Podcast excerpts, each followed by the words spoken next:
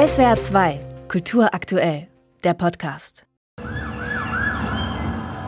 Ein Film im Eingangsbereich der Ausstellung zeigt die ganze Bandbreite des Rausches, von Sport über Drogen, Liebe und Sex bis zur religiösen Ekstase. Unweit der Leinwand steht ein dreieckiges gelbes Schild, wie man es sonst von der Warnung vor radioaktiven Stoffen kennt, mit der Aufschrift Diese Ausstellung verändert deine Wahrnehmung. Die Besucher werden geduzt und von Erklärtafeln in Neongelb und Violett durch die Ausstellung geführt. Der moderne Look wendet sich vor allem an ein junges Publikum, erklärt der Kurator der Ausstellung Simon Haller. Wir haben sehr früh entschieden, dass wir die Ausstellung konsequent für 12- bis 25-Jährige machen. Die Sachen sind moralfrei. Wir reden hier von Wirkungen. Wir zeigen auf, was sind die Risiken, was sind die Möglichkeiten. Also wir wollen sie befähigen, mit dem Thema und mit dem eigenen Rausch besser umgehen zu können. Das Besondere an der Ausstellung im Historischen Museum Basel ist, dass Jugendliche sie mitkonzipiert haben. Anders als die erwachsenen Ausstellungsmacher wollten die Jugendlichen überraschenderweise nicht, dass man mit dem Handy interaktiv durch die Ausstellung geht. Denn das verbinden sie nicht mit einem Museum. Interaktiv und multimedial ist die Ausstellung trotzdem geworden. So wird in Videos von Popstars angezeigt, wie oft darin Alkohol vorkommt. An Hörstationen erzählen Jugendliche von ihrem ersten Kontakt mit Drogen und auf einem alten Fahrrad, das vor einer Leinwand steht, kann jeder einen LSD-Trip simulieren und so lange in die Pedale treten, bis die Basler Fahrradwege, Brücken und Straßenkreuzungen auf der Leinwand immer unschärfer und bunter werden.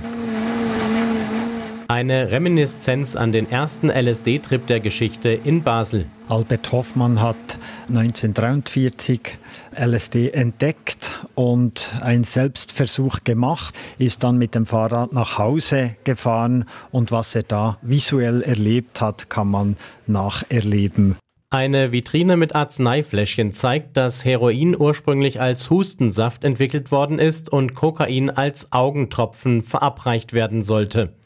Ein Zeichentrickfilm mit dem Titel Das Tier in mir gibt in einem kleinen Vorführraum eine Antwort auf die Frage, warum sich Menschen zu allen Zeiten und in allen Kulturen dem Rausch hingegeben haben.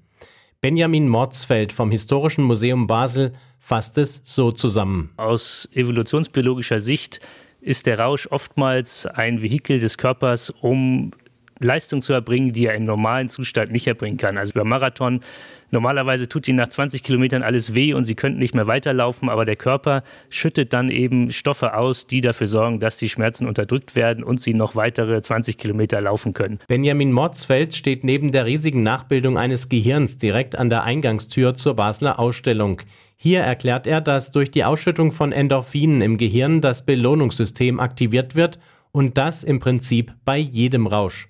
Eines unterscheidet die Gegenwart allerdings von früher. Zum einen der hohe Leistungsdruck und zum anderen die relativ breite Verfügbarkeit von legalen und illegalen Drogen, die zumindest das Versprechen in sich tragen, dass man dort mit der Nutzung dieser Substanzen die Anforderungen, die von außen an einen herangetragen werden, besser erfüllen kann.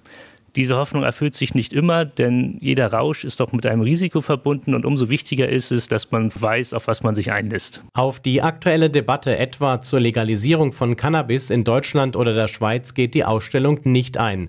Sie macht nur klar, dass jede Gesellschaft immer wieder neu verhandeln muss, was erlaubt ist und was nicht. SWR 2 Kultur aktuell. Überall, wo es Podcasts gibt.